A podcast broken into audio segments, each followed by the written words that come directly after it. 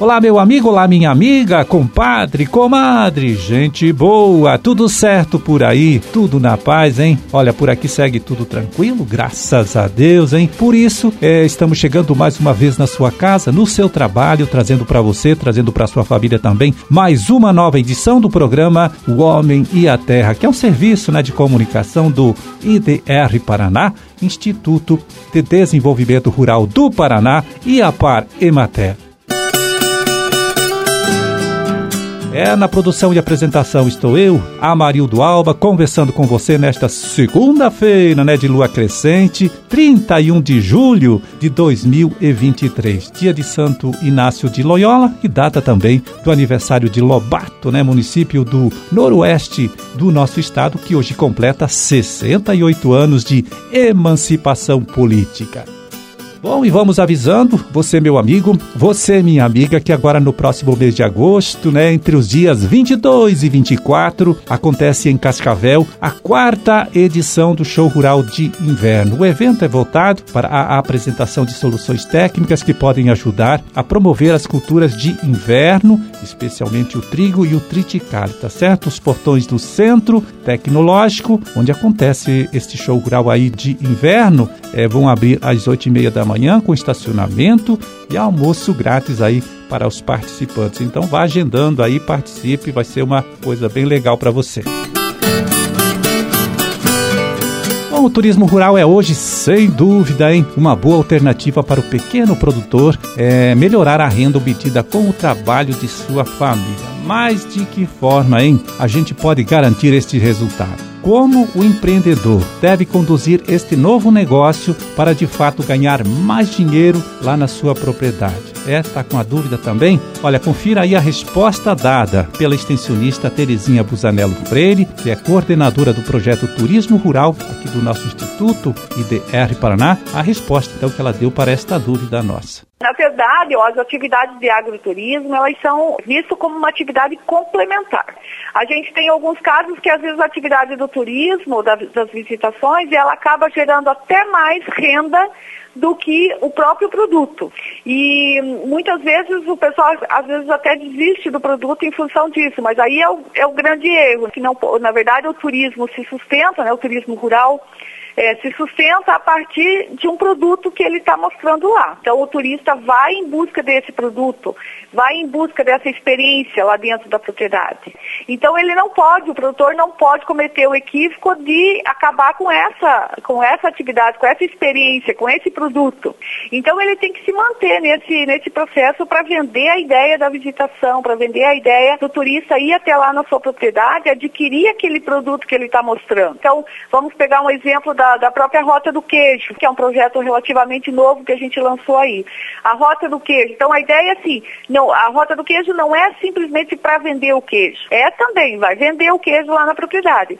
Mas é muito mais vender uma experiência turística, né? Vender uma experiência lá de agroturismo, lá dentro da propriedade, com a vivência que os agricultores é, fazem lá no dia a dia da propriedade, do que somente o queijo.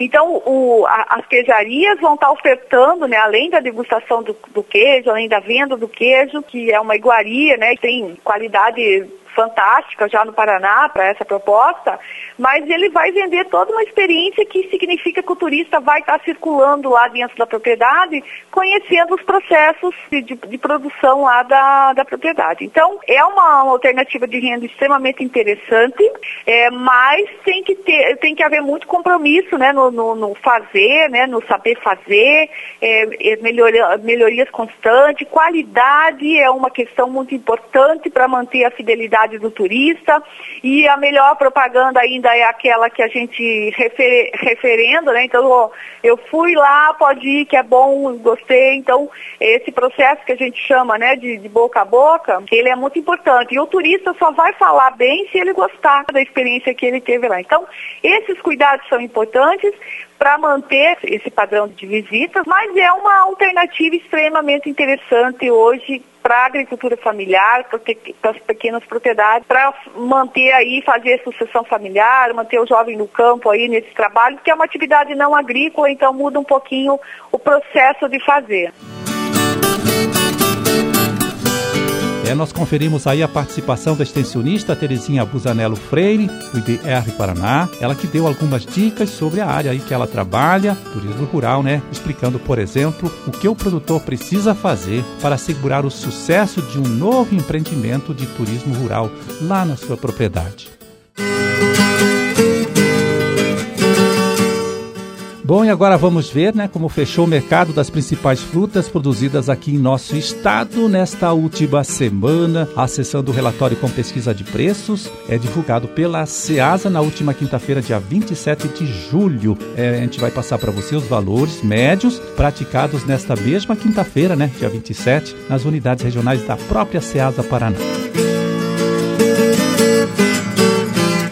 Começando por Maringá, onde a pitaia foi vendida por 31 reais o quilo, o coco seco R$ 59,50 a saca com 14 quilos, 4,25 centavos o quilo do coco seco. A laranja pera média, R$ 35,00 a caixa com 23 quilos, R$ 1,52 o quilo da laranja pera. E o limão Tahiti grande, R$ 60,00 a caixa com 23 quilos, R$ 2,60 o quilo então do limão Tahiti lá na Seasa de Maringá.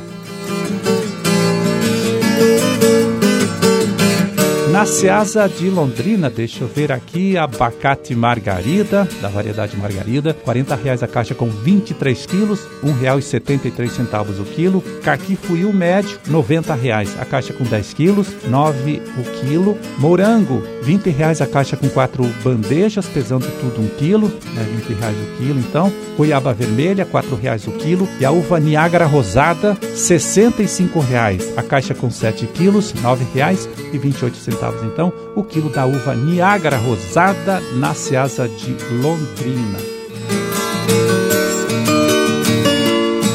Para concluir, vamos ver aqui a Seasa de Curitiba, onde a banana caturra climatizada, banana de primeira, foi vendida por R$ 45,00 a caixa com 20 quilos, R$ 2,25 o quilo. A tangerina mimosa comum, R$ 2,50 o quilo. Maracujá azedo, R$ 80,00 a caixa com 12 quilos, R$ 6,66 o quilo. E a amora, amora preta, R$ 25,00 o quilo. Tudo isso então lá na Seasa de Curitiba.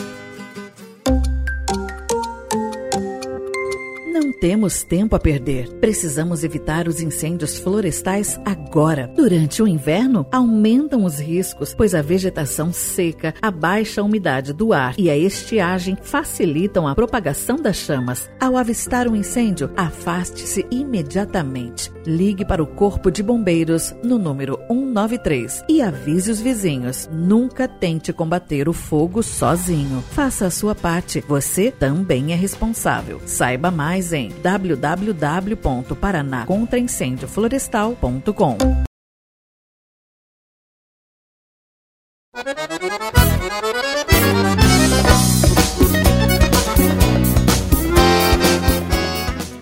Bom, e vamos agora bem rapidinho consultar aqui a agenda dos eventos técnicos programados pelos extensionistas aqui do nosso Instituto IDR Paraná para amanhã, dia 1 de agosto. Então, temos o simpósio de citricultura em Paranavaí, começa às 8 da manhã e vai até o final da tarde lá na Unespar. Também a reunião técnica de uva e bioinsumos em Marialva, lá na cooperativa Marialvense dos Fruticultores ainda o dia de campo sobre combinação de plantas de inverno para a produção de palhada, visando a cobertura do solo, né? Será no período da tarde, lá na propriedade do agricultor André Garcia, do município de Presidente Castelo Branco, e a reunião técnica sobre manejo integrado de pragas e doenças na cultura da soja, isso em Santa Fé, no período da tarde, na sede do município.